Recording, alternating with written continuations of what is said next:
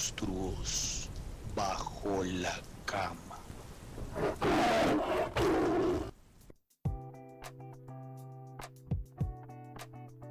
Hola a todos, ¿cómo están? ¿Qué pasa? Yo soy Tian Castrillón, bienvenidos a otro episodio más de Monstruos bajo la cama.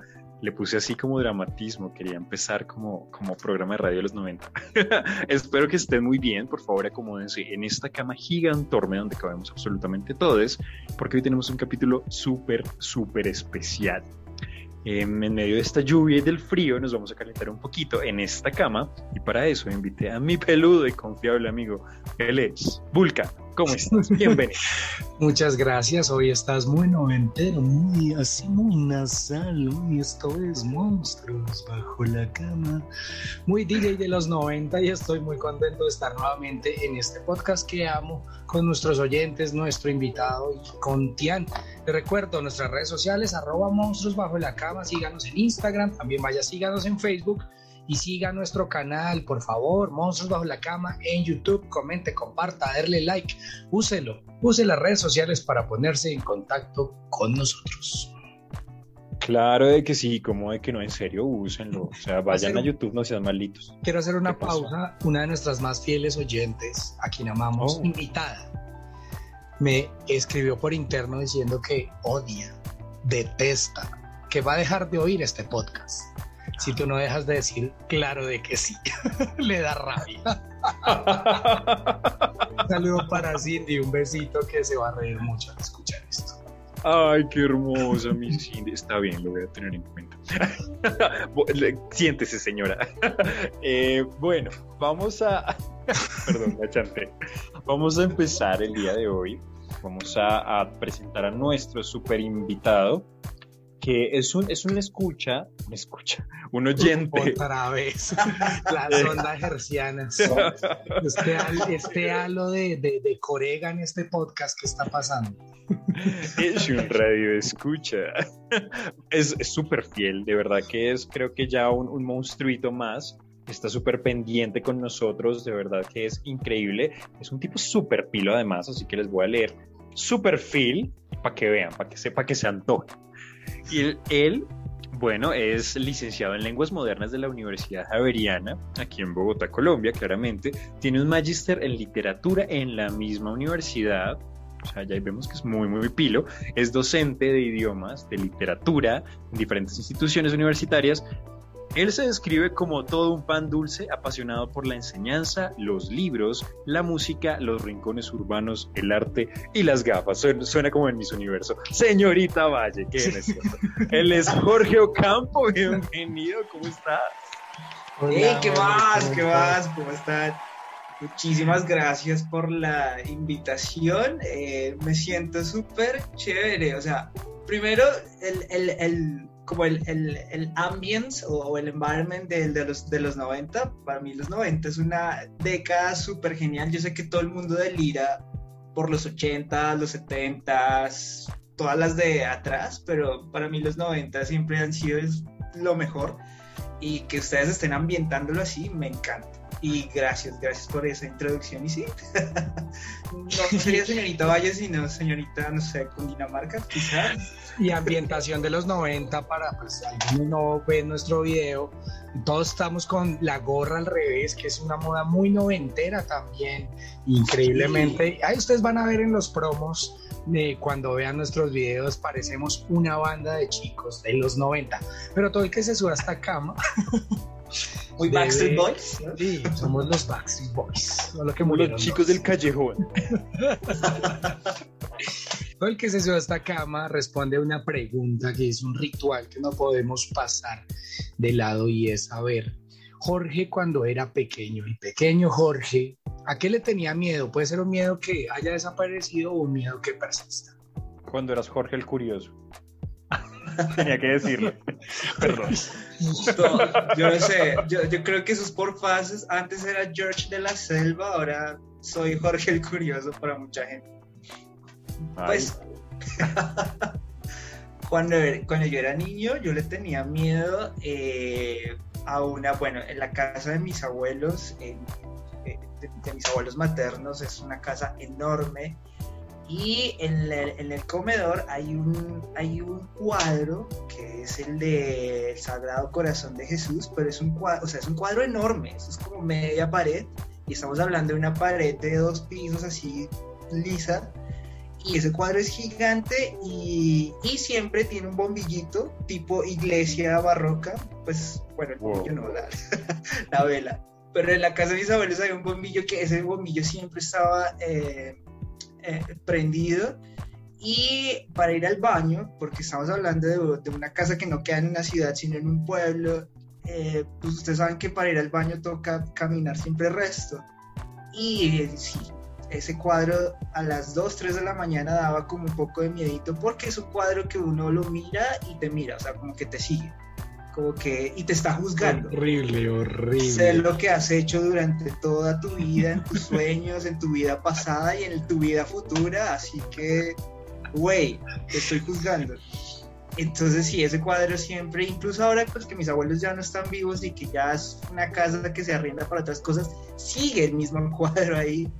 Y sí, todavía, todavía da como miedito ese cuadro. Más como porque te juzgan, creo que es. Recuerdo desbloqueado. En mi casa también había uno de un, de un Jesus, pero tenía esta particularidad que era como esos tazos que cuando tú los movías cambiaba. Mm, cambiaba, como si se moviera. Entonces, sí, sí. este señor abría y cerraba los ojos Ay, y no, era de esos cuadros que, o sea, a ti se te olvidaba. Entonces tú salías y mira como ese cuadro parpadeó. Mentiras, ese cuadro parpadea.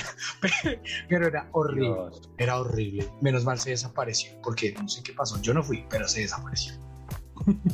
Pues menos mal, de verdad. Yo creo que en, antes era muy común en, en, las casas tener ese tipo de cuadros y es que esas imágenes son muy impactantes porque tú sientes que es como él juzgándote como, ah, yo te voy haciendo X cosas. Y es como, uy, no. Sí, o sea, tú, tú, no puedes hacer nada porque, o sea, o sea, sabes que es algo inerte, pero igual te está observando. No, no sé. pero igual sabe lo que haces. igual sabe lo que haces, señor. Exactamente. Bueno, muchas gracias por compartir esa, esa experiencia. Ya superaste el ritual de iniciación aquí en la cama. y ahora vamos a, a quitarle la, la, la, máscara a nuestro monstruo muy al escudo. Bueno, no es tan noventero, pero, pero más o menos en nuestra chiva del misterio, muy, muy criolla. Hoy le toca a nuestro queridísimo Vulcano, a nuestra bellota. nuestra bellota. No, hoy me siento, hoy me siento muy, a ver, hoy me siento muy Shaggy. Vamos, hoy vamos a hacer Shaggy. Oh. Y um, bueno, el monstruo de hoy es un monstruo que tiene muchos nombres y fue también muy difícil aterrizarlo. Uh -huh. Pero la forma más fácil y menos, um, sí, más sencilla de llamarlo, porque es un monstruo que todos tenemos, que a todos nos ha perseguido, a todos nos ha mordido, es incómodo, es molesto, es un monstruo que a pocos no, nos cuesta reconocer que nos, que nos hiere, porque todo el mundo dice, ay, a mí no me importa, y en el fondo llega a la casa a llorar. Y estoy hablando nada más que de la reputación. Big reputation. El famoso mal, o también conocido, ¿qué dirán? Pero también más como la reputación. Entonces, empecemos eh, esta charla. Jorge, primeras impresiones de, sobre este monstruo. Cuando hablamos de reputación, ¿qué te llega a la mente? Imagen. La imagen que siempre nosotros como individuos queremos mostrar, porque no es otra cosa más sino eso, ¿no? Es ese como ese lugar que nos queremos dar en sociedad, que viene muy ligado también como a, pues a los clichés, a los, a los estereotipos, a, a, a, cómo uno se comporta con ciertas personas, con determinadas personas o con determinados nichos sociales. ¿sí? La reputación, sí, es eso, es como una imagen, una máscara que uno se coloca, o bueno, no que uno se coloca, sino que la sociedad misma le coloca. Uno se coloca una pero entonces la sociedad o los que están alrededor de uno le, se la van pintando, ¿no? Se la van como como dándole brillitos, colorcitos. Y uno se coloca la máscara de yeso y el resto de la sociedad le va, le va añadiendo cositas y eso, eso creo que para mí es la, reputación. Me encanta esa analogía, pero bueno, queremos salseo. ¿Qué onda con tu reputación? Ah, en serio, me encanta. Obvio, ¿has tenido algún, algún problema o alguna, en algún momento de tu vida en el que hayas tenido que lidiar con este monstruo, con esta big reputation? Tengo que decirlo así porque es que no puedo. Me acuerdo mucho de esa canción. Pues claro que sí, pues yo creo que uno desde chiquito, desde chiquito va lidiando con la, con la reputación, desde el kinder, solo que pues uno no lo asimila sino hasta ya cuando pasan cosas. Hasta cuando Pero- escuchas ¿Qué es lo que hasta que te dices. escuchas, hasta que ves, hasta que te ves en el espejo o hasta que te muestran en el video como que fue lo que hiciste. Algo así se va, se va, se va construyendo. Pero yo creo que eso está desde chiquito. Yo Sí, o sea, yo he tenido, yo he tenido que lidiar con, con diferentes tipos de, de como de, de marcas que deja la reputación que, que voy eh, como estallando a medida que voy pasando por diferentes eh, momentos de, de mi vida. Digamos que Ajá. de la adolescencia yo solía tener la reputación de ser un ñoño, pero esos ñoños tipo es como que si a Regina George de las de las de las ¿De las Mean Plastics? Girls. Ok. Exacto, era como una aliación entre Regina George y Katie Heron, o sea, era muy ñoño, pero, pero al mismo tiempo era como un poquito malvado, como un poquito perverso. Eras un híbrido imposible, o sea, una popular siendo ñoña. Wow. Eso es, Es, como. es que es que era de esos que, que le gustaba como los cargos públicos, tipo monitor, representante, eh, sí, esos. ¿Prometiste entonces- piscina? ¿Prometiste piscina en el colegio? Nunca en la vida. Y creo que por eso nunca me gané la personería. No, no, no. Me, me, me- me lancé dos veces. ¿Prometiste ir todos los viernes de particular? Ay, Prome- qué sí, prometí Jean Day, sí, señor. Claro, se sabe, me encanta. Uy, ese flashbackazo estuvo muy heavy. Sí, yo prometí Jean Day, pero entonces siempre me ganaba pues un tipo bonito o una vieja bonita. En ambas ocasiones pasó así. Pues yo, pues nada, es- esa personería es como un concurso de belleza, un concurso de popularidad. más que todo. Sí, sí, sí. Pero, pero yo como era muy malvado, pues siempre, siempre apelé a la revocatoria y en ambas ocasiones lo logré. Ve. Perra. Que yo era sapo, Oiga, yo era sapo, yo era... yo era Este-. Este monstruo tiene dos cachos importantes y afectan de formas diferentes y es muy importante mencionarlos. Porque una cosa es la buena reputación y la otra es la mala reputación. Porque la buena reputación, pues digamos que es más lidiable, de hecho te puedes llegar a enorgullecer así tú no hagas nada. Y aquí voy a poner un ejemplo básico y más de colegio. ¿no? Todos en el colegio teníamos un compañero que tenía reputación que se había echado a todas las viejas y uno sabía que el man era el más virgen de la vida, pero cría fama y échate a dormir. Y también estaba la mala reputación, ¿no? Que era el- este, no sé, que no sé, que era mm, considerado un delincuente tal vez, que simplemente porque solía ser humilde, lo siento, estoy en colegio público, eh, y uno allá vive de esta forma, pero quiero que hablemos de la buena y la mala reputación. Uh, escándalo. Escándala. Sí, tal cual. Pero, pero bueno, Jorge, buena, Marle. Bueno, ya nos contaste un poquito sobre la reputación de ñoño y medio perrita. Pero, ¿eh, ¿esa era la buena o la mala? ¿O esa era una mezcla de ambas? Pues yo no sé, o sea, di- pues en, esa- en aquel entonces era mala porque yo decía, pero no, ¿en qué concepto me tienen? Porque la gente de, de alguna manera era muy prevenida conmigo, ¿no? Era como que, hey, o sea, ¿será que sí lo puedo hablar? ¿Será que si le pido un esfero no me lo va a cobrar después con 10 mil favores? No me lo va a enterrar así en la mano. No me lo- sí, o sea, pues yo sentía que estaba como actuando por mí. Ahora que ya hago una retrospectiva, pues realmente ya no me importa. Eh, pero sí, en ese entonces creo que era mala, sobre todo porque cuando uno es adolescente en el colegio uno tiene demasiadas inseguridades. Uno a veces actúa queriendo ser uno mismo, pero ser uno mismo en la adolescencia es tenaz. O sea, eso es como suicidio social. A veces, no sé, a algunos sí les funciona, a otros no, no nos funciona realmente. Entonces, no sé, creo, creería yo que eso es como la mala, porque realmente no, no era como la esencia de quién era yo, simplemente era como la imagen que tenía la gente de mí. Ahora Ok. bien, pues de la reputación buena, no sé, ahora que ya estoy grande y que estoy ejerciendo como docente, tengo que lidiar con eso todos los días, toda hora, cada clase, con cada estudiante. Si hay como ese tipo de, bueno, este man es así, entonces uno lo puede tomar a bien, lo puede tomar a mal, le puede afectar o no. Es, es bastante voluble eh, ver si la reputación es buena o mala. Y qué tanto se enorgullece uno de la reputación mala, ¿no? Porque pues hay también gente que le encanta que hablen mal de uno. ¿sí? Exactamente, me encanta y, y ahí, ahí quiero dejar cerrar un momento el, el tema con ese comentario porque quiero que, que la gente se quede un poco picada, como quieren saber cuál es la reputación de Vulcán. ¿Quieren saber? Pues no se muevan porque nos vamos con fobia sobre la cama primero.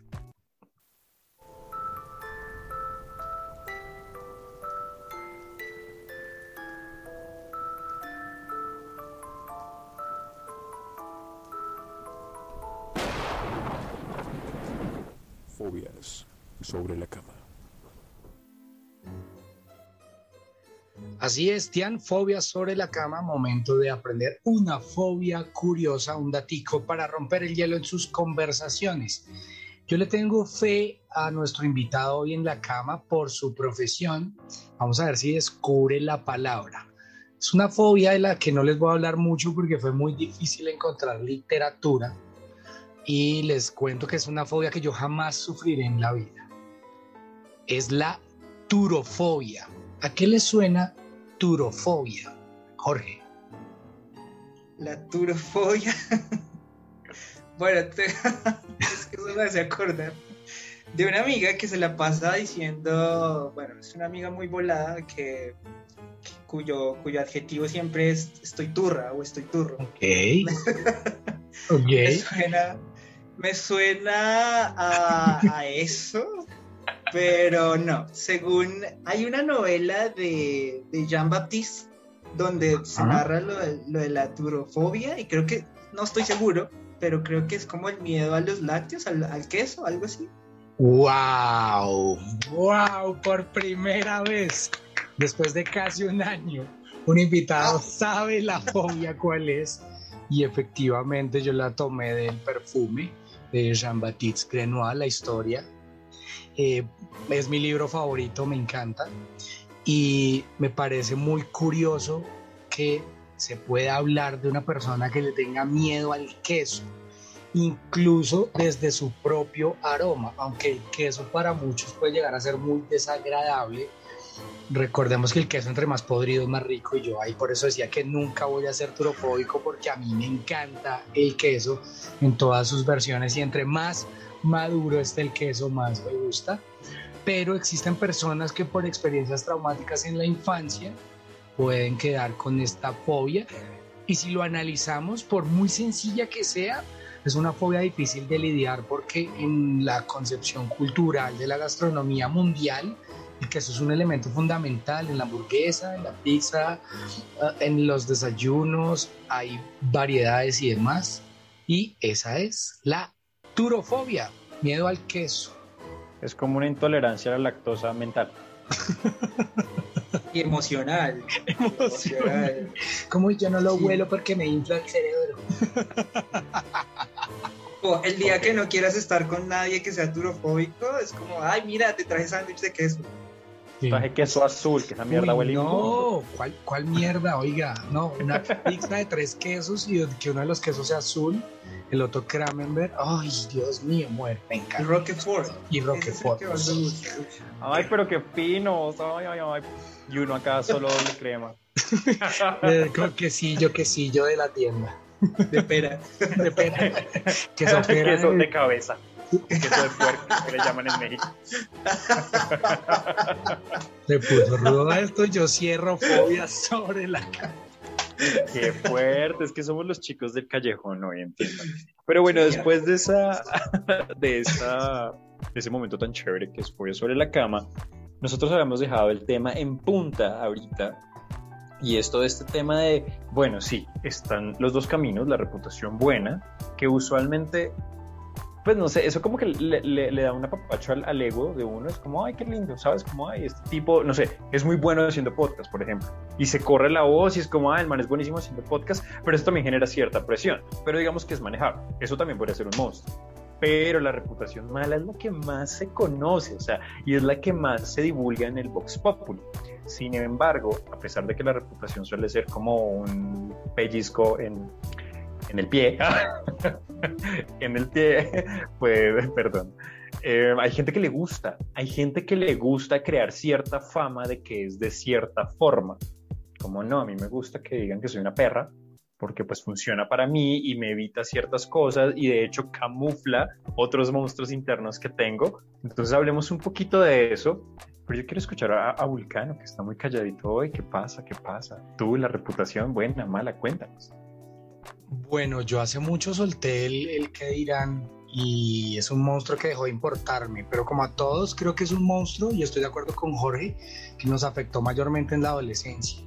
Y sobre todo a las personas de orientación sexual diversa es un monstruo que nos persiguió mucho porque de alguna forma cuando se, se, se empezó a, a asumir esta identidad y se empieza a correr como esa, esa re- reputación de uy, el marica del colegio, el marica del salón.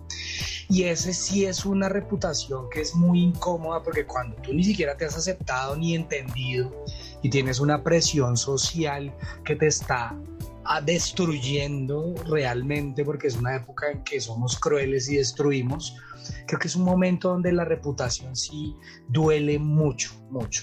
Y volvemos al tipo de reputación es difícil de- desde tan joven decir no me importa, más cuando tú no te estás descubriendo y creo que en una etapa de mi vida la reputación, ese tipo de reputación a mí me hizo muchísimo, muchísimo daño, pero me ayudó a que cuando cre- crecí y me entendí, dejé que me valiera tres hectáreas de lo que sabemos.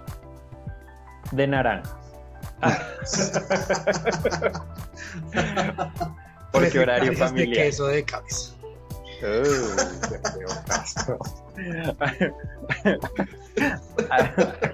Perdón. Ese fue un remate. Dios mío. Pero bueno, eh, bueno, tú mientras nos contabas ahorita un poco sobre tu reputación, querido Jorge, yo, yo sentí que te gustaba un poco tu reputación y, lo entiendo porque a mí no me molesta. Yo he tenido una reputación similar, todavía la tengo, que, que pues de, de ser como muy, como muy, ¿cómo decirlo? Como muy cabroncito con la gente y uno le va cogiendo gusto. No es Creo tan que- reputación. Está hablando el sindicato de monstruos bajo la cama. Eh, pero mira que yo pienso que ahí sí, ahí sí tienes razón en que hay ciertas cositas que el que dicen de uno que no son necesariamente buenas, pero que uno dice como, bueno, pues sí, tal vez sí soy así. Yo vi Sí. como que te gustaba mucho que te dijeran que eras como malito, como maloso con la gente. Sí, has disfrutado de tu reputación en secreto, es un placer culposo, podríamos decirlo. Un, un poco. Bueno, en el colegio. Lo que pasa es que, en- bueno, en el colegio no tanto, porque pues inseguro toda la vida. Y lo que pasa es que, bueno, en mi bachillerato yo siempre fui como el más chiquito, el más flaquito, el más feito, eso, ese tipo de cosas. Entonces, pues, eh, ese tipo de, de- de cosas que te hacían como que la gente te tuviera miedito y, y que estuviera tan- como tan prevenido contigo, no era tan chévere. Pero digamos que ahora, ahora que, que, que ya, que ya uno pues como que sabe dónde desenvolverse, sabe cómo eh, llegarle a la gente que uno quiere llegarle, porque uno ya de alguna manera sabe a qué nicho pertenecer. Tiene un target. dice- Sí, eso, ya, ya hay un target. Entonces, pues sí, o sea, gozar de, de ese tipo de reputación de, de malito, de, de, de- como de bitchy. ah, sí, puede resultar placentero, es un, es un placer culposo, uno se lo goza para uno mismo y si uno tiene un compañero o compañera eh, que también es así, pues uno simplemente es- se ríe y, o sea, como cual villano de Disney, así todo, te mame. Oh, me sentí identificada. Pero bueno, ¿Sí eh, ven? ¿Sí ven? es solo reputación. Hablando de reputación, también me parece importante pensar, o más bien que analicemos, qué pasa cuando la reputación es o no real, ¿no? Porque también hay reputaciones reales, ¿sí? Digamos, no sé, en la familia, no sé por qué todo me ha llevado al colegio. Yo tenía la reputación de ser el más juicioso, el más estudioso, el de las mejores notas, pero era real, sí, era así. ¿sí? Y está o podría existir reputaciones no reales. Pero cuando se comprueba una reputación buena o mala, eso cambia porque, no sé, me parece que desmitificar una reputación negativa, pues a veces es contraproducente o no. Y lo voy a hablar con un ejemplo particular. También me acuerdo del colegio y es, yo tenía como una reputación de ser el man más calmado y tranquilo porque lo era hasta que después de 10 años de bullying y acoso de un mismo compañero, 10 años, con, él estudié los 11 años, em, digamos que me exalté y, y, hubo golpes de por medio y toda la cosa. Y después de 10 años de ser la persona más calmada del mundo, pasé a ser el pilas con lo que le dice porque lo van a cascar. Quiero que hablemos un poco de esa situación. ¿no? Nos quedamos todos aquí como que fue. Sí, yo, yo, yo, me estaba creando la, la escena, ¿no? sí, sí, sí, yo, yo también estaba ahí como, como medio pensando, y Vulcano toca un tema súper importante y es que, pues es que desmitificar una reputación mala es muy difícil, es súper difícil. Usted quiere cambiar una reputación buena, ay cariño, solamente bote un papel en la calle y ya van a decir que usted es contaminador, que tiene una empresa que contamina y bota papeles, mejor dicho, de todo. Pero ustedes quieren limpiar una reputación, eso es muy difícil, es como si hubieran estado en la cárcel, literal, porque la gente se crea una idea y la comparte y no va a cambiar de idea muy fácilmente porque empiezan, ay, eso seguro es mentira, ay, seguro se arrepiente, pero en el fondo sigue estando dañado. Pilas porque la reputación empieza por una frase, lo que decía Vulcano, dejó de ser el que todo el mundo se la montaba hasta que ya le dicen como, bueno, si le dice algo, le casca. Entonces, pilas con eso. Jorge, ¿qué piensas de esto? Pues yo pienso que eso está muy ligado a los imaginarios que, que la gente tiene, ¿no? Los, los, como los estereotipos que también se han creado, que sí, que sí, sí obedecen, digamos, a, a reputaciones malas que en algún momento fueron ciertas y que digamos que no todo el mundo las toma malas, ¿sí? Hablemos de los tatuados, por ejemplo, ¿no? Uno, pues las personas ven a, alguien tatuado y, ya la reputación de esa persona es que es alguien mal habido, es alguien que es un vago, que no hace nada, que lo único en su vida es rock and roll y andar en Harley Davidson y y drogas y, meterse, su única forma de vida es un taller de tattoo, porque pues no hay más, ¿sí? Qué rico. En las entrevistas de trabajo se ve mucho eso, es como, ay, usted tiene tatuajes, eh, tenaz, ¿no? O sea, cosas así. E, e, ese tipo de, de imaginarios y de cosas, de estereotipos, son difíciles de sacar aun cuando sabemos que quien se tatúa no necesariamente tiene que andar en esa onda, ¿sí? Puede que haya unos que sí, pero yo estoy seguro que de 10, uno. Uno es de esos que anda como en, esa tónica y el resto es simplemente gente que le gusta pues el arte en su cuerpo, es gente que, que quiere pues tener otra, otro tipo de relación con su piel y, y va y se tatúa. Y bueno, esto es solamente por mencionar un ejemplo, hay muchísimos otros más, entonces que si solamente hablo desde, desde lo que hoy estoy viendo con mis estudiantes en el colegio y es que antes los otakus eran eh, un, tipo de gente pues que nadie le paraba bola. Hoy en día son pues... Hoy en día tampoco, no es cierto. no, hoy en día sí les paran bolas, pero son como los raros.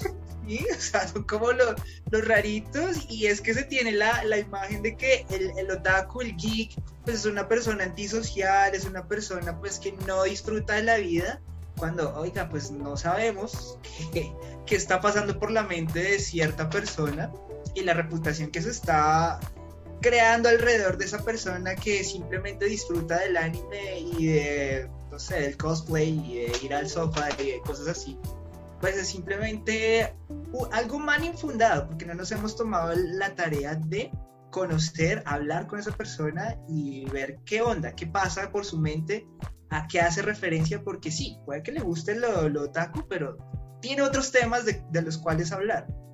Por supuesto. Sí, yo pienso que la reputación en ese sentido sí es, es más ligada como al estereotipo que nosotros mismos como sociedad estamos reproduciendo. Y por eso es tan difícil limpiarla. Importante recalcar que Tian continúa con la reputación de este podcast de perder oyentes cada semana. Con sus comentarios perdimos cinco oyentes otakus que tenemos. Muchas gracias por habernos escuchado y esperamos que, que vuelvan algún día. hay, hay, algo que me, me surge eh, en esta charla y es bueno, entremos a otra parte de este monstruo, una garra importantísima y es cuando una reputación no es real y te afecta demasiado, porque ahí lidia uno mucho, ¿no? Cuando tengo esa, la, más clásica y, hay un ejemplo perfecto es la Escarlata, que me encanta esa película y es... La amo. Cuando, cuando tú tienes una, una etiqueta en la cabeza, no sé, que eres el malo del salón, el drogo del salón, de la oficina, y que realmente no lo eres, pero cuando tú llegas a tu casa y estás en tu intimidad, te afecta y te duele y dices, ¿yo qué hago si yo no soy así? ¿Cómo cambio? ¿Cómo nos afecta una mala reputación cuando nos importa? Porque cuando no nos importa, pues, ay, deje así. Pero cuando nos importa, nos hace mucho daño. Me gustaría que habláramos de eso. Me encanta, estamos muy, muy conectados el día de hoy, me encanta eso. Y de hecho, ahí tocas un punto bien interesante al que quería llegar, es que una reputación puede destruir la vida de una persona. O sea, es así de grave. O sea, literal, esa reputación de, de, eres la, la, la, zorra, la fácil o la mala o lo que sea, puede hacer hasta que pierdas tu trabajo, porque la, en qué se basa la reputación y la mala fama. La mala fama. Eh, pues todo me acuerda canciones. Eh, ¿qué, pasa con eso? Eso surge de los comentarios, del chisme, del Vox Populi, del chisme de pasillo.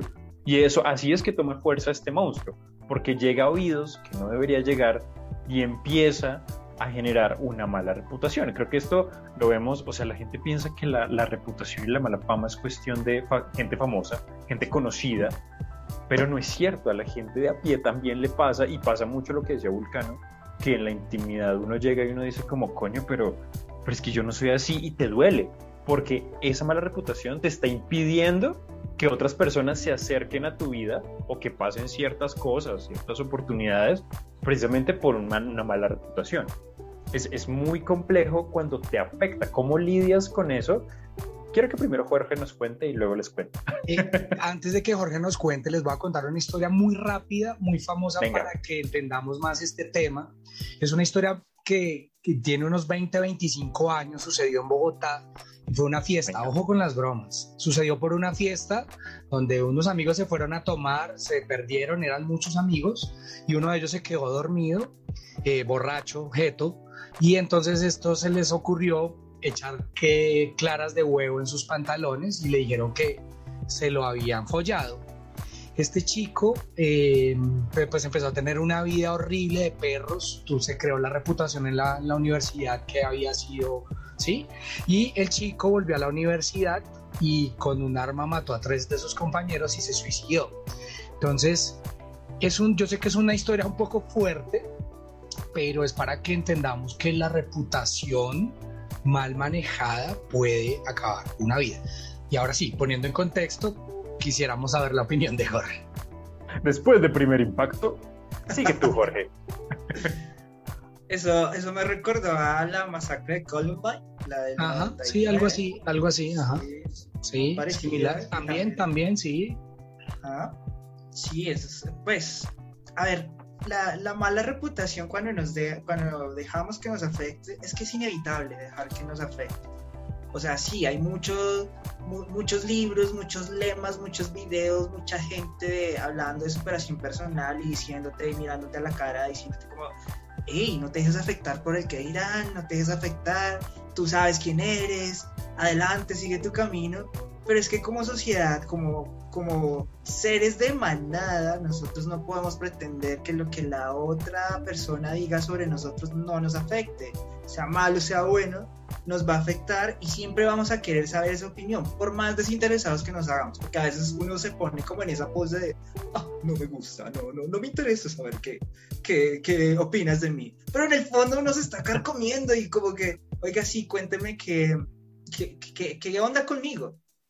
Y eso y eso lleva a muchas inseguridades, más de las que uno tiene cuando una mala reputación está ahí, dele que dele y te afecta mucho, se, se llena uno de muchas cosas, termina uno creyéndoselas, termina uno como dándose a, a, victimizarse porque sí, porque pues otras personas te dieron tanto en, en la llaga que uno termina como creyéndoseles y diciendo, bueno, sí, tal vez sí soy así, o sea, si así es como me perciben, pues tal vez sí, y, cuando nos afecta, pues todo lo demás está mal, o sea, todo, todo tu mundo está como girando en torno a eso, ¿sí? O sea, ya no puedo conocer a alguien nuevo porque ¿qué dirá esa persona de mí? Si, si es que los otros andan diciendo lo que estoy escuchando.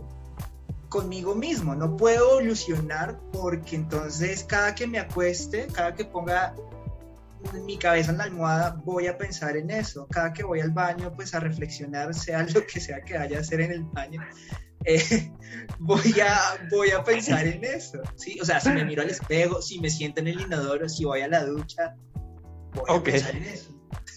los, los, momentos de mayor introspección, y suena raro, pero pues en, muchos lugares suceden en el baño, pues por el espacio, porque no Te, se presta para, para, para estar pues con tus pensamientos. Pero sí, o sea, de la conclusión que, que nos deja Jorge es muy, muy interesante ver que, que, es un monstruo que también nos puede congelar en el tiempo y que no nos va a dejar evolucionar y dar otros pasos. Me parece muy interesante. Sí, me gusta mucho. Sí, o sea, pues, la, sociedad, la sociedad es cruel, la sociedad es muy cruel. Eh, la gente es culera. Total, total. Mira que, pues no sé, de repente voy a como tocar susceptibilidades un poquito, pero pues hay que hablar, por ejemplo, de la reputación que se le da a ciertas enfermedades, ¿sí? Eh, las ETS, por ejemplo. Tú tienes una ETS y ya es lo peor y entonces ya es como que, oye, pero qué promiscuo, ¿dónde andaba usted metido o metida como para que le diera lo que le dio? O sea, y, siempre va a ser tu culpa, ¿no? Es como que, ah, Obvio. por andar de culipronto o culipronta es que le dio lo que le dio. El mismo COVID, el mismo COVID de ahorita. O sea, usted se enferma de COVID y es porque, ah, pero es que no se cuidó, anduvo por allá por fuera y entonces ya se va forjando como una, una reputación ahí de, de, gente descuidada, de gente que no cuida su salud, cuando de repente son cosas que le pueden estar pasando a cualquiera.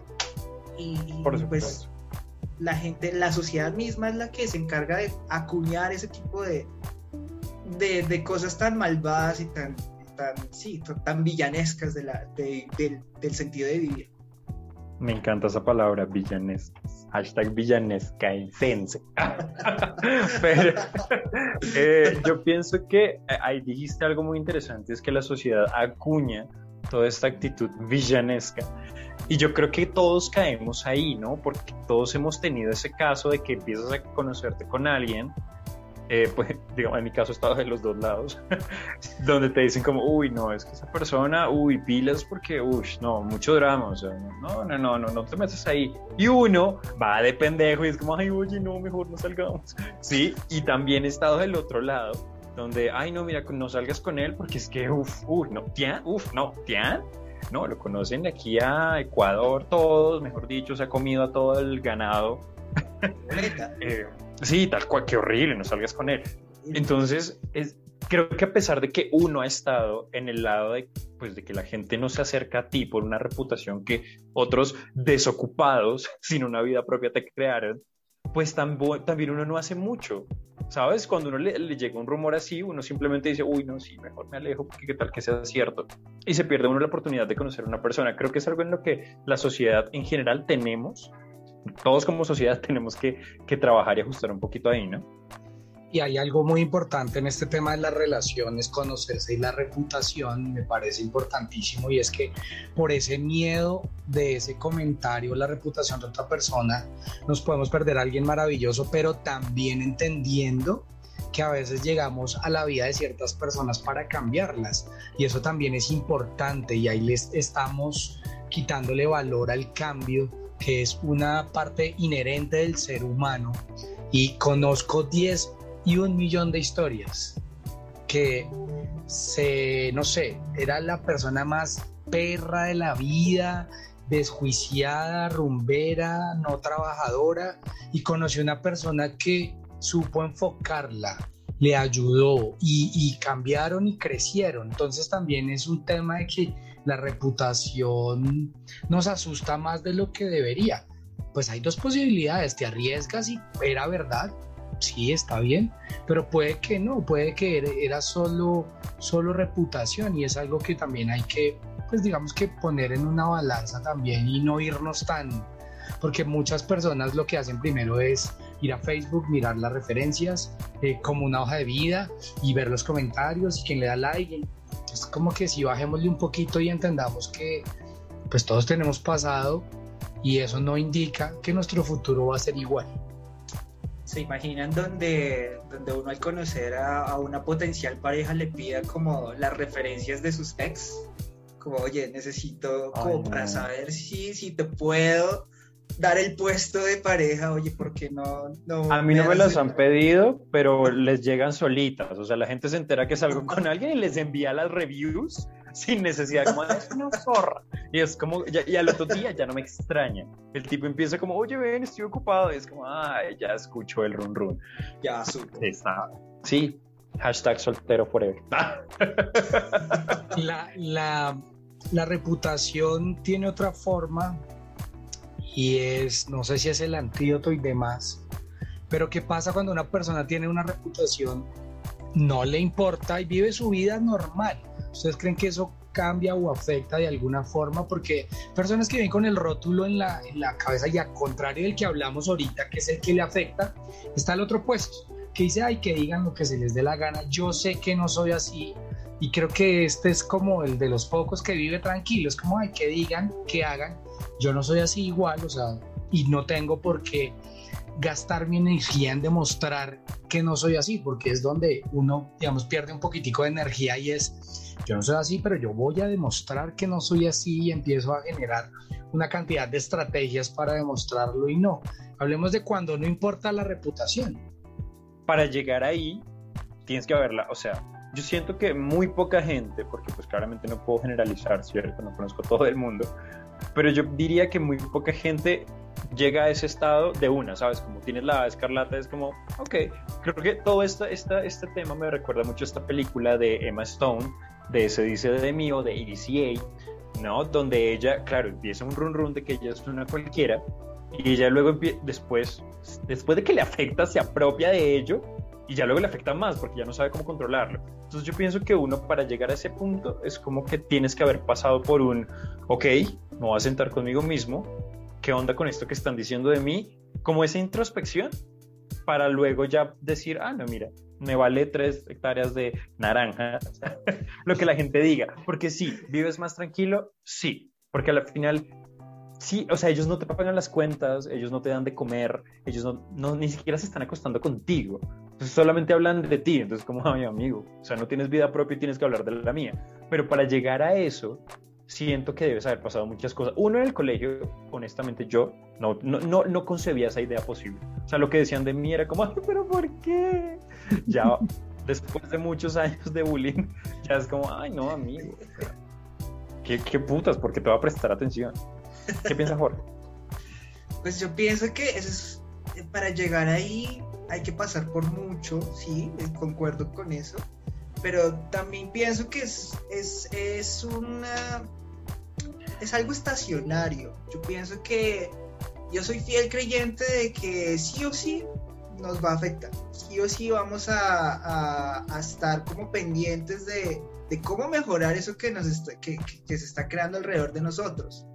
Eh, sí, puede que haya un, momento largo, corto, no sé, depende, de, en el que uno dice como, ay, pues que digan lo que quieran, o sea, yo igual pues sigo con lo mío y el que me quiera conocer, pues que, que, que me conozca. Y sí, uno se sorprende, ¿no? Pues uno es, uno cae, uno es, uno es víctima de eso, ¿no? Uno dice como, y uno tiende a decirle a la persona, ¿no? Como, ve, pero yo no pensé que tú fueras así, o sea, la gente decía que eras de otra manera, o a mí me lo han dicho y créeme que me ha, me ha caído como balde de agua fría cuando me dicen, ay, no, es que al principio me caías mal, pero no, ya es todo chévere. Sí, sí, confirmo, que es como yo pensé que eras una perra. Sí, pero eres agradable. ¿ah? Es una perra. Eres chévere, uno se ríe contigo y yo, pues, obvio sí. Obvio, Pero- ¿ah? Estamos. pero, pero también llega un punto, llega un punto en el que uno se cansa de eso, que uno se cansa de estar tratando de sorprender a la gente, de estar cambiando, sí, o sea, llega un punto en el que uno se cansa de no importar. Y creo que esa película que mencionaba Tiam también, o sea, es, es el fiel eh, ejemplo de eso. Ella, sí, listo, ok, dio como pie a que se diera una reputación sobre ella, pero al final se cansa, al final todo se le sale de control, al final como que hubo un punto de estallido en el cual dijo, no, o sea, pues tampoco, yo no puedo vivir de esa forma. Y creo que a muchos Además nos que-.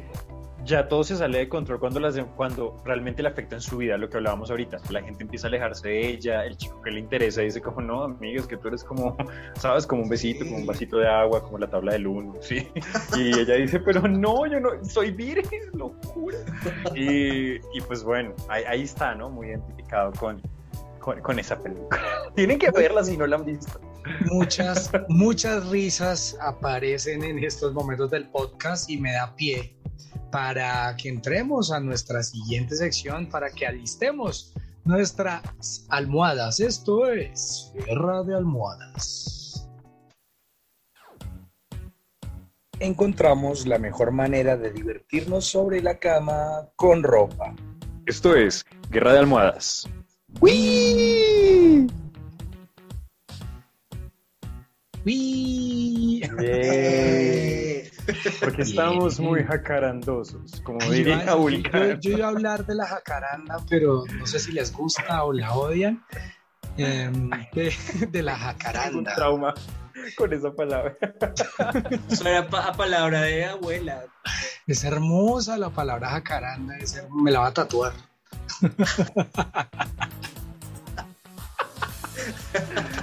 Pero bueno, qué mejor entrada a nuestra guerra de almohadas que estar muy jacarandoso. Eh, Sabroso. Suena rico, ¿no? Para gente que nos escucha afuera, jacarandoso es como muy gracioso, chistoso, cómico, jocoso. Eh, Hilarante. Hilarante. Hilarante, oh. Hilarante. ajá. Es como, es como una, una risa, una, una gracia, pero como con nivel, como altura, como es jacarandoso, es suave. es- Caches, cachetúa. es cachezuda. O sea, sí, es una recocha estrato 6. Sí, exacto. Me- mejor definición no pudo tener. En un club Sí. hay jacaranda, hay, hay En un cotillón. Sí. El cotilleo, sí. Bueno, La guerra de almohadas no son palabras que definan la diversión en estratos altos. ¿De qué se trata nuestra guerra de almohadas el día de hoy? Cuando seamos de estratos altos les contaremos. Claro que sí, no mentiras. Eh, bueno, nuestra guerra de almohadas es nuestro momento divertido donde vamos a liberar tensión y vamos a jugar un poco con nuestro invitado y por supuesto con Vulcano que le encanta prestarse a hacer nuestro vulcanillo de Indias. Hoy tenemos una actividad bien, bien hermosa, pero antes de eso Vulcano tiene que decir algo muy importante. Claro que sí, como todos los programas y sobre todo el día de hoy que se van a presentar situaciones. Las situaciones presentadas en esta sección no pretenden ofender a nadie, son producto de la ficción y solo buscan entretener. Sobre todo hoy, por favor, son situaciones hipotéticas, sea feliz y disfrute. Por supuesto, si a usted le llega a caer el guante o usted se parece a alguno de los personajes que invitaremos a esta cama, pues está bien, o sea, no está mal, solo no se ofenda. La belleza subjetiva, guiño, guiño. Y bueno, el día de hoy, vamos, eso no es cierto, no. Reciben Vamos disque reputación. No, sigamos, sigamos. Tengo una big reputation, sí señores. Bueno, nuestro equipo de, de Big Reputation, de monstruos bajo la cama, El reputado equipo de monstruos bajo la cama. Reputado. Todos los niños chinos alimentados solo con arroz que trabajan para nosotros, se inventaron una actividad, no, ustedes no saben, o sea, estuvieron matándose toda la semana y les voy a contar. Hoy vamos a, vamos a crear nichos sociales, ¿saben? Vamos a hacer amigos, vamos a tener citas, vamos a hacer como cuando jugamos ese, ese cosito de The Sims, que tenemos una vida nueva y tenemos que socializar con las personas. Pues bueno, vamos a jugar a eso el día de hoy. ¿Cómo funciona? Entre Vulcano y yo, porque hoy Vulcano me va a ayudar a conducir esta sección, claro de que sí. Vamos a ir mostrando, ay, perdón Cindy, vamos a ir mostrando perfiles. Ay, amo decir, claro de que sí, es muy jacarandoso. Vamos a ir decidiéndoles perfiles de personas y pues obviamente nuestro querido invitado y entre nosotros vamos a decir si seríamos amigos, si saldríamos, si cogeríamos o otro tipo de íamos con esas personas. Venga, y para que no vean que no soy tan malote, porque no lo soy, nuestro querido Vulcano va a empezar esta ronda porque él tiene un caso muy en particular. Así que tráenos a nuestro primer aspirante que venga. ¿Qué, qué bueno, nuestro primer aspirante es a pareja, es a novio. Resulta que aparece el Henry Cavill. Ese es Henry Cavill. Mm. Es tal cual Henry Cavill, como ustedes lo ven. Pero resulta que este Henry Cavill tiene toda la personalidad del zarco de la vendedora de rosas. O sea, es ñero, es un gañán. O sea, ugh. quiero saber, ¿salen con ese Henry Cavill ñerito? Me encantan las caras de... Oh. Oh. Mejor que sí se vaya. Ah, no es cierto. A ver, Jorge, ¿tú saldrías con este Henry Cavill? Henry Cavill paisa. Sí, que sería Pues como mire. un Henry. Ñero, no, sigue siendo Henry Cavill. O sea, O sea, tú Güey. pasas esa personalidad que sabemos de- del- del, del zarco de la vendedora de rosas. desde que se deje tocar una nalga, vea. Va a ser tu novio, te va, te va, incluso te va a robar No, no. el corazón. Ah, pero, o sea, Pero va a ser tu no- novio, tú lo decides, sí, o sea, te está echando los perros, están saliendo por alguna forma. Simplemente queremos saber, ¿lo escoges para novio? No, no, no, para novio no, yo creo que, uy, no, no, no, ya, ya es- o sea, me gusta, me gusta vivir al extremo, pero no tanto, realmente. Entonces, no, no, no. O sea, si es una vainita como de que una- un ratico, una nochecita, no sé, ahí como por joder, yo creo que le haría, pero no, de novio, no, o sea, no. O sea, puede tener los ojos, el cuerpazo, pero si es con esa personalidad, uy, no. Que me lo empaquen No. y me lo envíen por entrega a Panamá, no sé. Tian, Digan no en la trata de blancas, por favor. Eh, yo no, no, es, yo trato de verle como el lado amable, sí. Pero es que, ay, no, es que si es así, así de ñero, o sea, una cosa es ñero y otra cosa es ese ñero, es como, no, no, después resulto vendiendo flores. No, no, yo le diría como, no, papi, no me puede. muy el papi bien, le da un agregado, ¿no? muy, sí, Sí. muy bien, muy bien. Nunca esperé estas respuestas y me agrada. ¿Quién, quién, quién viene más en este juego de avatars? Ay, me encanta, qué sexy. bueno, en este, en este punto vamos a escoger como mejor amiga, porque todos necesitamos una mejor amiga, ¿cierto? Es súper, súper importante. Entonces la- es, es como, es muy, es muy diva, ¿no? Es como muy genial. Es como una Miranda Presley, ahí está, es Miranda Presley, ustedes la ven y tiene plata, es, mejor dicho, lo más, pero, ah, ya estoy de tóxica pero tiene la personalidad del man de You. O sea, es- está muy loco, ha matado gente, eh, puede que los mate a ustedes, no lo sabemos, es bipolar, es un poco sincera, pero es Amanda Presley, su mejor amiga. Sí, no, los podría llevar en limusina a todo lado, ¿no? Tal vez los mate en su limusina. Uy, O sea, es- o sea, quiero. está difícil, está difícil. O sea, quiero aclarar, es como, o sea, es como la Miranda Presley de, de, de Ajá, David es Wears que- Prada. Ok. Es, es, es ella con, su, con sus millones, ella es la, la dueña de Vogue, bueno, digamos de Vogue, y, eh, pero pues su personalidad es un poquito compleja. Está un poco tostada. Sí. Uy, pero es que a mí, a mí ya, o sea, Miranda Presley en sí ya está un poquito tostada para meterle esa personalidad. Entonces yo, no, de una no, o sea, yo sí la tengo clara, yo no, no. O sea, eso es el veneno más puro, o sea, la radiación más pura que pudiese existir sería esa combinación. No. Todo. Sí, está. Muy bien, Vulcano le dice que no a nuestra Miranda asesina. ¿Y qué le dice Jorge? Ahorita sí. Yo le haría. Yo le haría. ¿Sí? Sí. La mejor amiga. Ah, uno va entendiendo la reputación del colegio. Ah, sí, es que No, no, o sea, reputación. No, no, no, pero, o sea, es que tiene, tiene sus ventajas, tiene sus, sus, sus beneficios, o sea, pues uno se va ganando como la confianza, ¿no? Y pues uno podría estar siendo el lazarillo de, de aquella persona tan, tan venenosa, tan radioactiva, ¿no? Como para curarse en salud. Lo difícil ahí sería salir de esa amistad, ya cuando uno se canse. Pero, pero pienso que mientras saca. dure- o ella me aniquila.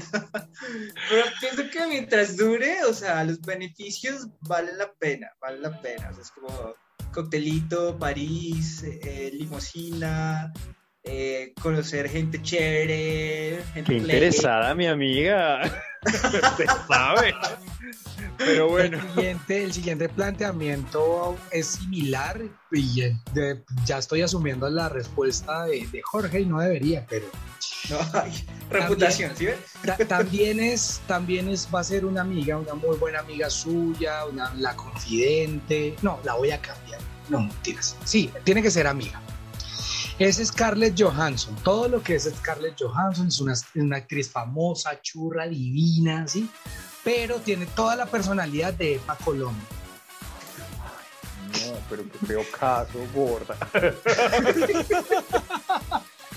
Quiero saber, ¿serían amigos? ¿Dejarían que esta Scarlett Johansson, Epa Colombia, fuera su mejor amiga? O sea, con su hablado, que también ¿Vende tenga su empresa de queratinas.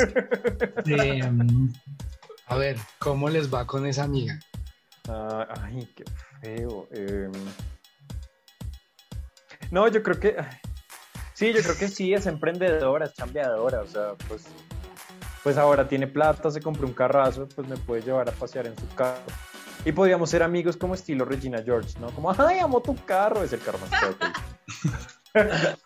Algo así, sí. Yo, la- tu mejor amiga, pero bueno, bien, acepto la respuesta. Y Jorge, yo me quedo- yo- yo digo que sí.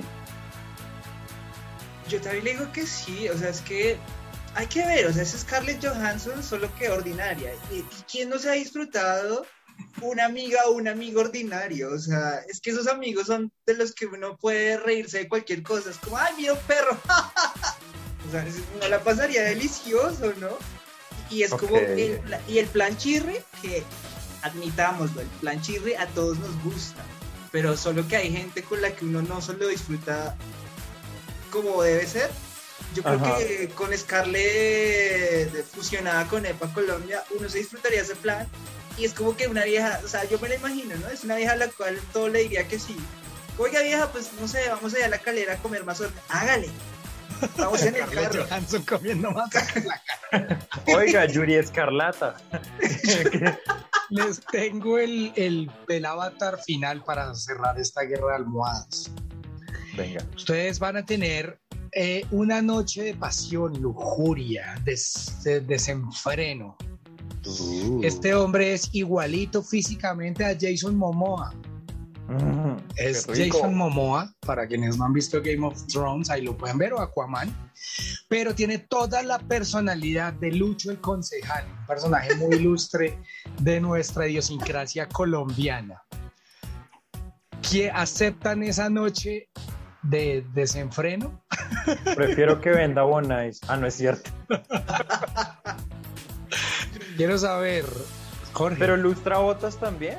sí, o solo sea, todo, todo lo que es. Lucho, como habla, su personalidad. O sea, es solo- pobre, lustra. Sí, sí, solo que te es el cuerpo empanadas. de Jason Momoa en, en, en, el, en la personalidad de, de Lucho el concejal. Yo, yo no, no, ahí sí tengo que decir que no. No, porque es que, o sea, pues para pasar el rato al menos tiene que haber como, como cuando, como cuando uno se, se, se toma una sopa rara, fría, que tiene un color eh, raro, o sea, no es una sopa común, sino que usted la ve verde y es fría y se la sirven en un bowl así. O sea, ¿Así tiene lo que ves haber a él? ¿Verde? Sí, existe, pues yo no sé, alguna vez en algún restaurante me la No, al man. Ah, Así ok. lo ves. No, el man es que debe tener un plus y yo siento que Lucho Garzón no tiene plus por ningún lado. O sea, no. Muy bien, pensé, miren, las respuestas me salieron invertidas. Yo pensé aquí que iban a decir que sí y le dijeron que no al, al ñero, pero está muy interesante. Quiero saber, Tian. Pues yo sí le haría.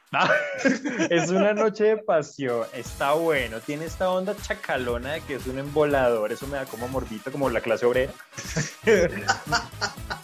Entonces, además que pues si es así de grande, no, sí, yo sí le haría. Igual es que no vamos a hablar, ¿no? Además que el man, el man, el man era muy pilo, era, era pues obviamente la personalidad como una persona pues de muy poca educación, pero el tipo era muy pilo, o sea, el tipo tenía mucha coherencia en los apuntes que hacía. Entonces, además que a mí la política no me gusta, entonces yo le diría como bebé, shh. juguemos a quedarnos callados. Solo pensó en el envase y no en lo que había adentro y no está mal, pero bien, Pues bien. es que era para un polvo. ah, Me encantó el para resultado. Además que sería un polvo así como re- agresivo, así como... Uy, sí, uno se siente, ¿cómo se llama ella? Daenerys en, en Game of Thrones allá. Pues, pucha. Pero bueno. Vamos a... Muy buena, hacer un muy buena último- esta guerra de almohadas. Hasta ahí se queda nuestra guerra de almohadas. Espero, espero la hayan disfrutado y ustedes hayan pensado, ¿se meterían con ese Jason Momoa ilustrador? Piénsenlo. Amo Después esto. de esta increíble, esta increíble guerra de almohadas que nos puso a cuestionarnos muchas situaciones, es momento de entrar a los eh, momentos finales de este capítulo, donde damos conclusiones acerca del tema que hemos abordado y hablamos de la reputación. Como es costumbre, iniciaré dando mis conclusiones, luego Jorge y finalizará nuestro querido Pian. Reputación es un monstruo feo, nos ha afectado a todos en algún momento, a todos nos ha rasguñado o mordido este condenado monstruo. Y lo más importante eh, y el mayor antídoto es autoamarse y autoaceptarse y dejar como de pensar tanto en ese que dirán, sea bueno o malo, a veces el bueno también, ese ego que, que abraza un poco, presiona mucho, mantener esas expectativas altas también son una presión incómoda. Y la mala reputación, si no es real, no tendría por qué afectarnos, incomoda, pero está más en cómo lo llevemos y tratar de soltarlo y relajarnos un poquitico. Entonces, si hablan mal de usted o dicen cosas que usted sabe realmente que no son ciertas, relájese, relájese y viva tranquilo. Jorge, ¿qué le deja la charla sobre reputación? Pues eh, uno que, no sé, tendríamos que hablarlo como 10 programas más y no terminaríamos. Y, y dos, eh, yo pienso que en, en, la sociedad hay cosas que, que, no podemos evitar, por más que, por más que queramos, por más que como individuos tratemos como de superar esos, esos baches sociales. Yo pienso que mmm, sí, hay cosas que van a estar perennes ahí con el pasar de los tiempos y conforme la sociedad avance, van a haber cositas que van a estar ahí. Sí se transforman, pero van a estar ahí presentes y yo creo que la reputación es una de esas, esas cositas que mmm, por más que queramos no las vamos a no la vamos a poder borrar, ¿sí? Hay reputación mala, buena e inevitable. Y yo pienso que nuestro papel como sociedad es tratar de no hacer de esto un tabú, no a tratar de hacerlo un estigma tampoco, ¿no? Es como aceptarlo, ¿sí? Así como en algún momento aceptamos que todo el mundo va al baño y todo el mundo se sienta en el inodoro, asimismo hay que aceptar que hay reputación buena y hay reputación mala y que si nos dejamos llevar por la reputación, sea la que sea, es preciso corroborarlo con esa, con esa persona. de, sea de cualquier modo, sea de que queramos conocerla, sea de que, no sé, hablemos con sus congéneres, las personas más cercanas a él o ella, o sea que stalkeemos en Instagram, Facebook, Twitter, OnlyFans, no sé. Ese tipo de cosas yo creo que necesitan como de que uno corrobore y, así como cuando uno busca fuentes primarias, así mismo yo creo que debería corroborarse esa, esa reputación antes de lanzar el juicio de valor hacia esa persona.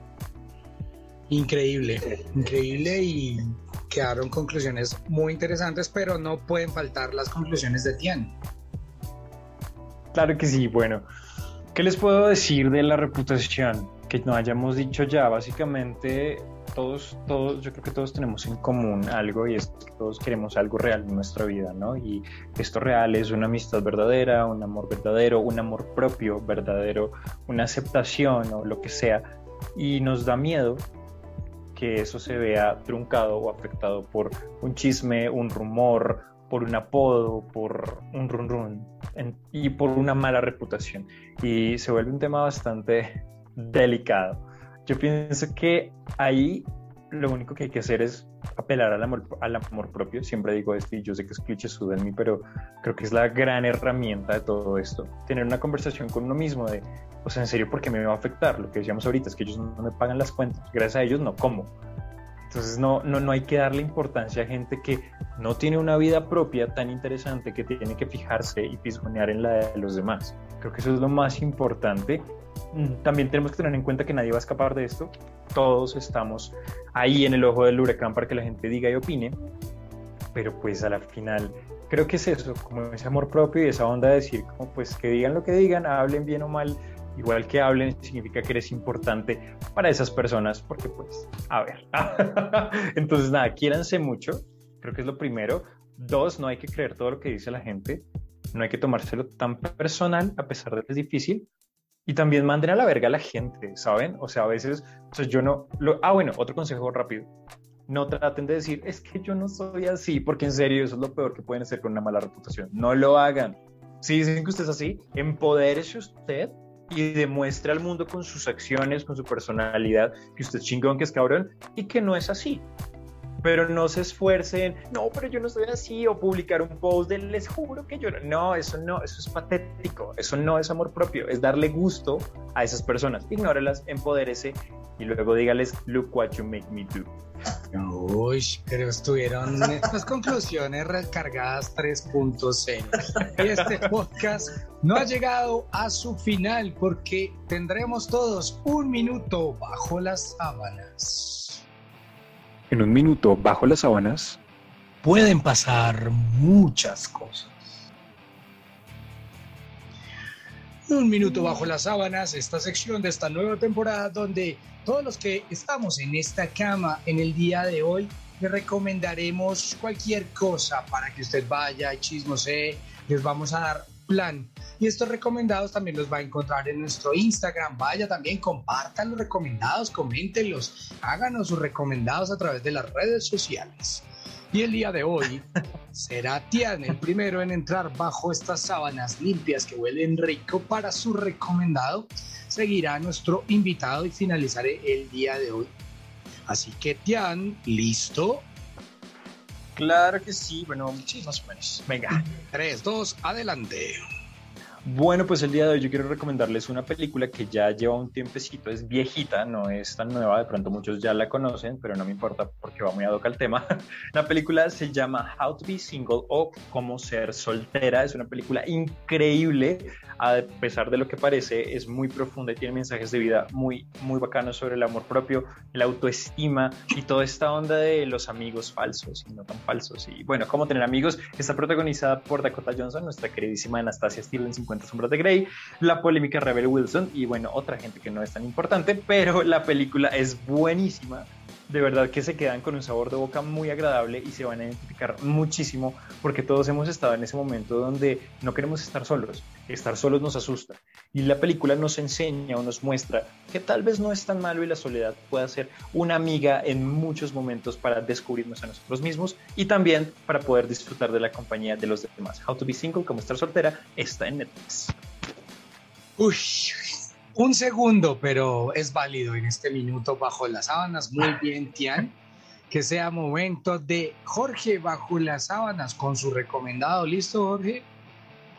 Eh, listo, pero antes de, o sea, yo tengo como tres, no pude decidirme entre los tres. ¿Puedo decir los tres? Sí, Si te alcanza el minuto, pero Vale.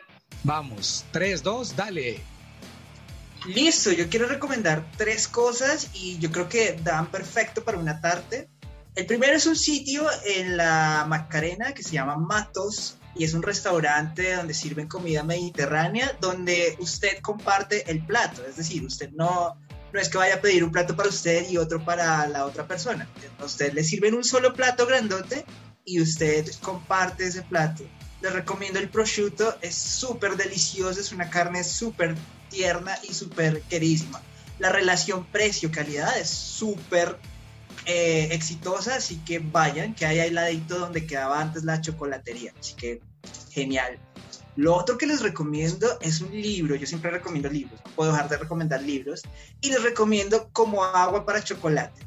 Si ustedes son fan del, del, del realismo mágico, que no sea Gabriel García Márquez, pues ahí está Laura Esquivel, mexicana, que nos da este libro tan apasionado, que además lo antoja uno de hambre, ¿sí? O sea, como de comida, Ah. lo antoja uno de, de, de como de, de sueños, comida. antoja de sexo también, o sea, es un libro que lo tiene todo. Y ya, Y ya, muy.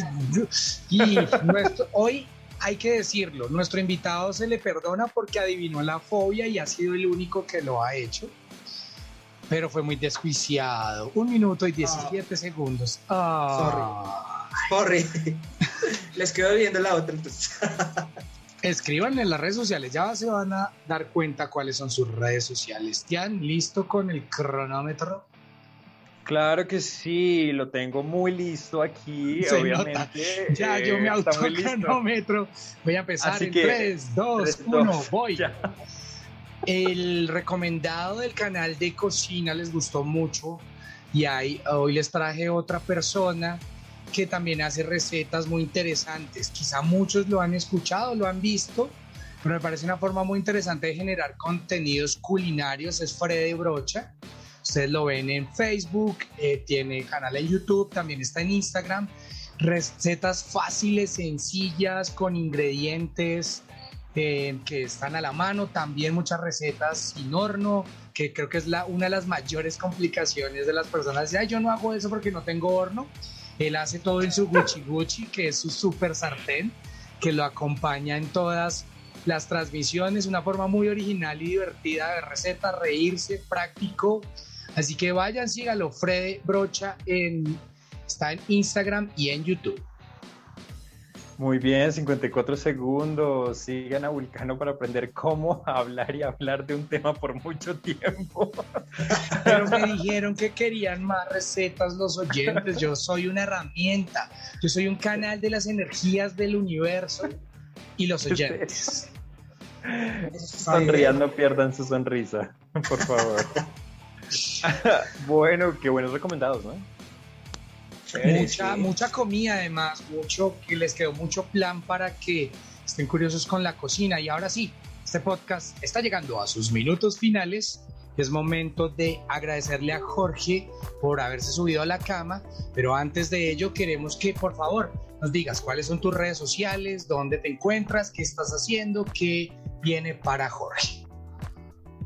Claro que sí, bueno, pues eh, a futuro, pues bueno, yo soy como muy apasionado a la enseñanza, soy docente de tiempo completo, entonces pues ahorita ya vienen como los periodos de vacaciones, pero sigo con un grupito de gente ahí, colegas, hacemos unos talleres de literatura súper chéveres, súper entretenidos, eh, hablamos de libros, hablamos de películas, entonces eh, algunos de ellos son gratis, otros son como de digamos de precio, pero no es como un precio monetario, sino que ustedes nos colaboran es con libros. Así que pues nada, si se quieren inscribir o cualquier cosa, pues mis redes sociales están ahí. En uh, Instagram aparezco como Tierra Nauta, sí, así.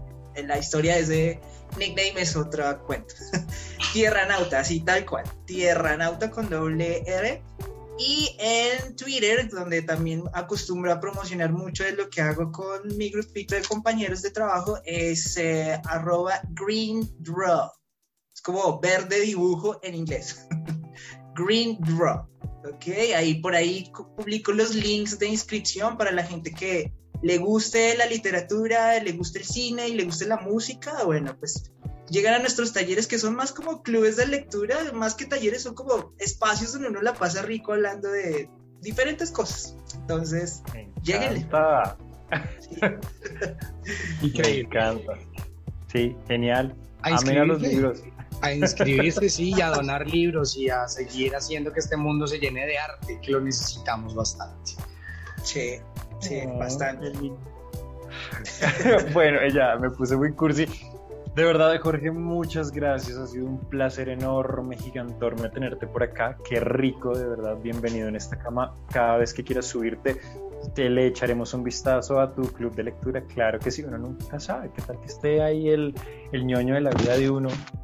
Bueno, de la mía, porque Vulcano ya tiene novio, pero eh, estaremos ahí chismoseando y bueno, antes de agradecer a Vulcano, eh, cuéntanos dónde nos, puedes nos pueden encontrar.